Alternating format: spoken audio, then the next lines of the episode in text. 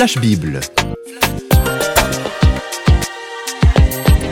Le monde de la Bible sous le feu des projecteurs avec Jacques-Daniel Rochat.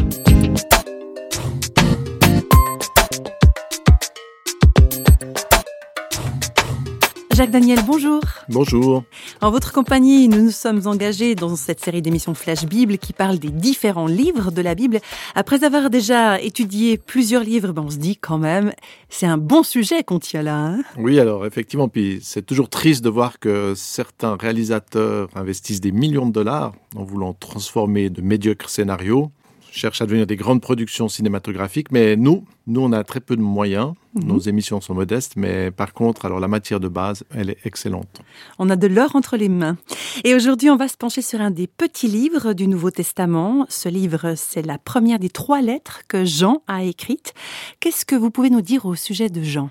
Alors Jean, c'est quelqu'un qui connaissait très bien Jésus. Je pense que ça vous est aussi arrivé. Parfois, on vit des moments très forts avec un groupe de personnes, avec des gens qu'on aime, et puis c'est seulement plus tard qu'on se rend compte de la valeur de ces moments qu'on a vécus. La personne est peut-être décédée et on se dit si seulement j'avais compris, si j'avais pu euh, savourer ces instants.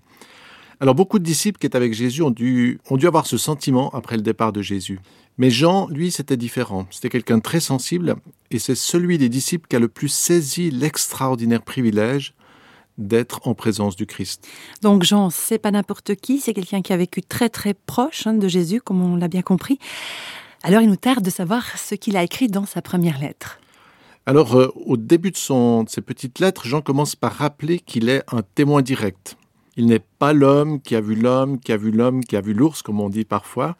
Euh, non, lui, il n'est pas un intermédiaire. Il y était, il a vécu avec le Christ, et puis on peut écouter ce qu'il dit tout au début de cet épître. Ce qui était dès le commencement, ce que nous avons entendu, ce que nous avons vu de nos yeux, ce que nous avons contemplé et que nos mains ont touché concernant la parole de vie, et la vie a été manifestée, et nous l'avons vue, et nous lui rendons témoignage, et nous vous annonçons la vie éternelle qui était auprès du Père et qui nous a été manifestée. Voilà, ça c'est, je pense que c'est très important pour Jean parce qu'il commence comme cela. Ce que nous avons vu, ce que nous avons touché, c'est fondamental. Euh, il ne s'agit pas de théorie. Jean commence par euh, cette proximité qui nous conduit immédiatement au centre de ce qu'il a appris de lui. Et pour nous aujourd'hui, c'est important qu'on trouve dans la Bible des gens qui y étaient. Parce que c'est vrai que nous, on est éloignés, hein, plusieurs millénaires de ces événements. Et puis d'avoir justement au travers de Jean quelqu'un qui dit euh, Oui, voilà, nous, nous l'avons perçu, nous étions là. Et c'est ce témoignage qu'il commence par rendre tout au début de, cette lettre.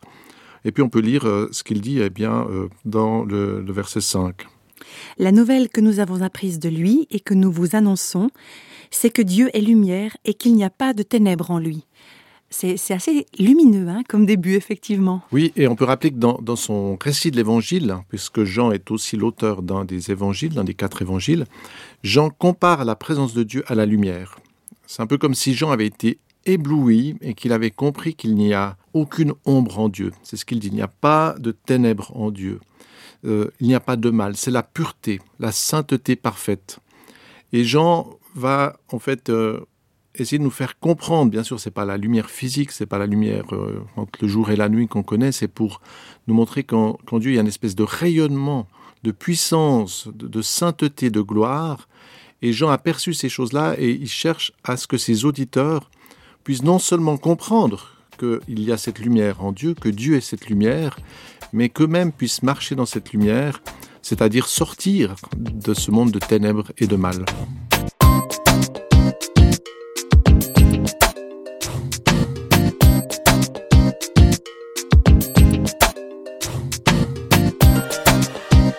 Lumière, ténèbres, c'est effectivement deux mondes bien différents. Et pourquoi est-ce qu'il parle d'une manière aussi euh, tranchée? Alors aujourd'hui, on aime bien le gris, les nuances, il y a beaucoup le politiquement correct, donc euh, on n'osera jamais dire certaines choses parce que ça se fait pas. Euh, aujourd'hui, si on dit il y a le bien et le mal, oui, mais en fait, on peut pas dire les choses comme ça. Beaucoup de gens pensent un petit peu dans ces nuances de gris. Mais Jean, lui, effectivement, il est plus radical, il a conscience de l'obscurité spirituelle des hommes. Donc il y a véritablement une dimension de ténèbres, de nuit sur l'humanité, sur les civilisations. Et sans l'aide de Dieu, ça nous est impossible de sortir de ces ténèbres, de sortir du noir, de sortir de, de la mort. écoutons ce qu'il nous dit au verset 9. Alors, si nous confessons nos péchés, il est fidèle et juste pour nous les pardonner et pour nous purifier de toute iniquité. Alors, comment on fait à savoir si on est pardonné, si on est maintenant dans la lumière? C'est pas quand même un concept un peu abstrait pour nous? Alors oui, c'est vrai. On peut se rendre compte que beaucoup de gens aujourd'hui et puis dans, tous les siècles cherchent à trouver en eux une attestation divine qu'ils sont bons, qu'ils sont sauvés. Et c'est ce qu'on va trouver dans toutes les pratiques religieuses autour du monde, et même dans un certain christianisme, il faut le dire, où euh, beaucoup de personnes vont être prises par ce processus euh, de trouver une espèce d'attestation euh, qui me dit oui, ben finalement je suis pas si mauvais, j'aurai le droit. Il y a des gens même qui se considèrent comme parfaits, ils vont peut-être même regarder des pauvres personnes autour d'eux en se disant ah, ben, moi je suis quand même mieux, mieux que ces personnes-là, etc. mais Jean, lui, il a vécu avec le Christ et il a vu que cette lumière qui fait partie de Dieu, c'est pas quelque chose d'abstrait. Cette lumière, ce rayonnement, ça se manifeste dans une dimension de relation. Et finalement, pour Jean, on va voir que cette lumière et l'amour, c'est quelque chose qui est très proche, qui se manifeste dans l'affection. Écoutons ce qu'il dit dans le chapitre 2 au verset 10. Celui qui aime son frère demeure dans la lumière, et aucune occasion de chute n'est en lui, mais celui qui est son frère, qui a de la haine pour son frère, est dans les ténèbres. Il marche dans les ténèbres, il ne sait où il va, parce que les ténèbres ont aveuglé ses yeux. Alors c'est assez étonnant, hein, parce qu'on pourrait penser que des fois la sainteté de Dieu, la grandeur de Dieu, il y a une vision assez, euh, des fois presque un peu mécanique. Et puis Jean, parce qu'il a vécu avec le Christ, il peut nous dire non, ce qui est important, c'est la dimension de l'amour. Être dans la lumière de Dieu, c'est aimer l'autre, c'est aimer mon prochain. Tu es dans la lumière de Dieu dans la mesure où tu aimes. Et ça, c'est assez étonnant. Ta femme, tes enfants, tes voisins, les étrangers, est-ce que tu les aimes? Et si tu les aimes, alors tu peux penser que tu es dans cette lumière de Dieu. Parce que c'est là que se trouve l'essentiel. Et ça, ça m'impressionne beaucoup de se dire, le Dieu que révèle la Bible, c'est un Dieu qui aime. La nature de Dieu, c'est d'aimer. D'aimer les hommes, c'est de nous transmettre cet amour du prochain. Et c'est là que très vite on va se rendre compte qu'on est pauvre, qu'on a véritablement besoin de l'aide de Dieu pour être de cette lumière-là. Alors Jean, au travers de, cette rencontre avec le Christ, il a appris se trouve l'essentiel. Et il va poursuivre dans son épître en indiquant le choix fondamental qui s'offre à nous. Et voilà ce qu'il écrit N'aimez pas le monde ni les choses qui sont dans le monde. Si quelqu'un aime le monde, l'amour du Père n'est pas en lui, car tout ce qui est dans le monde, la convoitise de la chair, la convoitise des yeux et l'orgueil de la vie, ne vient pas du Père, mais vient du monde. Et le monde passe, et sa convoitise aussi, mais celui qui fait la volonté de Dieu demeure éternellement. Alors dans la suite de ce chapitre 2, Jean nous rappelle l'opposition entre la lumière de Dieu et les ténèbres du mensonge il mentionne les forces qui visent à combattre le salut que le Christ a apporté. Et ça, c'est assez étonnant finalement quand on y songe, c'est que les ténèbres que mentionne Jean sont pas simplement euh, un espèce d'état comme ça latent, euh, immobile, mais qu'il y a dans ces ténèbres une adversité contre Dieu. Et ces adversaires, Jean va en parler, à un moment donné, ces systèmes qui vont contre Dieu prennent la forme d'antéchrist. Il va le mentionner dans ses lettres c'est-à-dire de, personnes qui s'opposent au Messie, qui vient de, la part de Dieu. Il y a dans ce monde, c'est un peu comme s'il y avait des anticorps. Mais mhm. bon, c'est, c'est, là, c'est pas contre quelque chose de menaçant, mais c'est un peu comme si dans ce monde, il y avait des, des forces qui voulaient combattre ce qui vient de la part de Dieu. Et cela, on peut le voir quand on regarde l'histoire humaine, on peut se rendre compte qu'il y a véritablement dans ce monde une force au travail qui cherche à aller contre Dieu, contre l'amour, qui cherche à détruire, qui va émerger sous toute forme de, de systèmes, de pouvoirs qui vont amener la désolation et la souffrance. Et Jean, lui, il a ce discernement et il dit que plus on va avancer, finalement, plus ces personnages, ces systèmes, ces idéologies vont prendre forme et s'opposer au Christ et à l'amour de Dieu. Alors face à ces adversaires, à ces forces, à ces antéchrists, à ces gens qui combattent ce qui vient de la part de Dieu, eh bien le juste combat, c'est d'agir avec amour justement.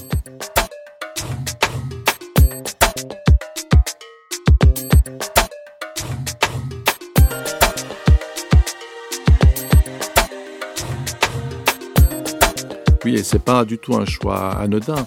Les gens ont compris que ce monde n'est pas neutre il y a vraiment dans ce monde des forces qui cherchent à nous, nous éloigner de Dieu. et à nous conduire dans la violence. Et dans son chapitre 3, Jean va rappeler l'histoire du meurtre d'Abel par son frère Cain. Et cet événement qu'on trouve dans l'Ancien Testament, dans la Genèse, est le symptôme de quelque chose de violent. Ce qui a conduit à ce meurtre, c'est pas simplement euh, une jalousie simple, mais il y a vraiment une force de haine et de mort qui cherche à nous conduire dans la violence. C'est pas un simple sentiment, mais c'est un signe spirituel que l'on est prisonnier de la puissance du diable.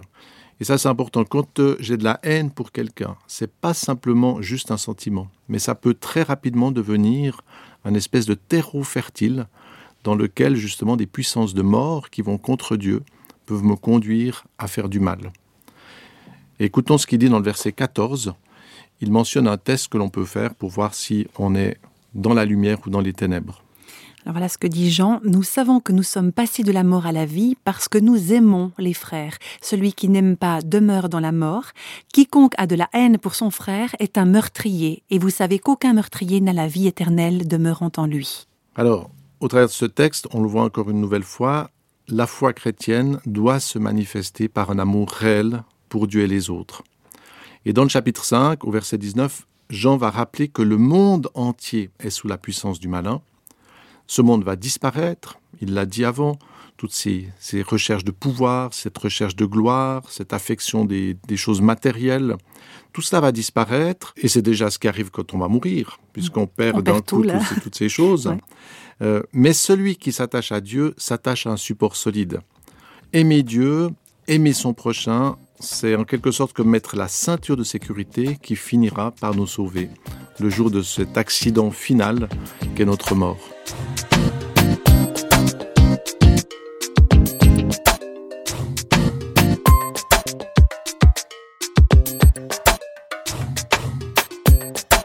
On est arrivé à la fin de ce parcours à travers la première lettre de Jean. Jacques Daniel, qu'est-ce que vous allez nous dire avant de terminer cette émission? Alors, vous savez, on fait des émissions sur tous les livres de la Bible, et puis je me disais en préparant cette émission, bon, l'épître de Jean, c'est que cinq chapitres, ça sera facile euh, de traiter de ce livre. Mais en prenant ces textes, été à nouveau impressionné par leur profondeur. Euh, Jean a bel et bien percé des mystères spirituels, et nous avons fait que les effleurer. C'est quelque chose de très très profond quand même, ce que Jean a découvert dans cette proximité avec le Christ.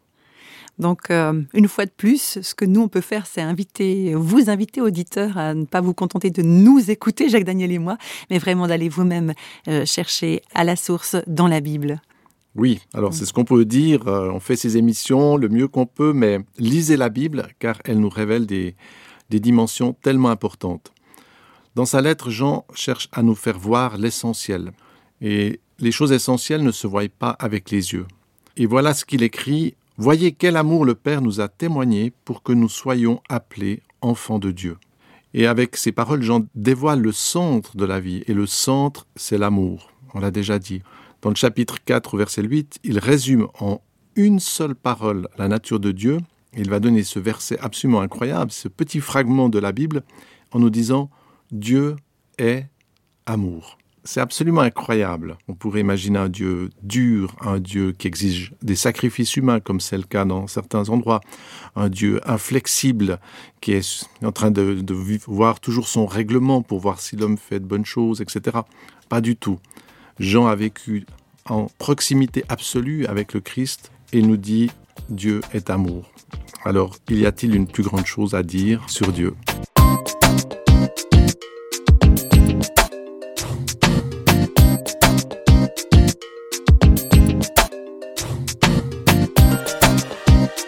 Les feux des projecteurs de Flash Bible s'éteignent pour aujourd'hui. Flash Bible vous a été proposé par Radio Réveil en collaboration avec Jacques-Daniel Rochat. Si vous voulez nous contacter par courrier postal, vous écrivez à Radio Réveil, boîte postale numéro 1, 25 301, Pontarlier, CEDEX, France. Et vous pouvez également nous contacter au travers du site www.parole.ch et nous rejoindre sur Facebook. Au revoir et à bientôt.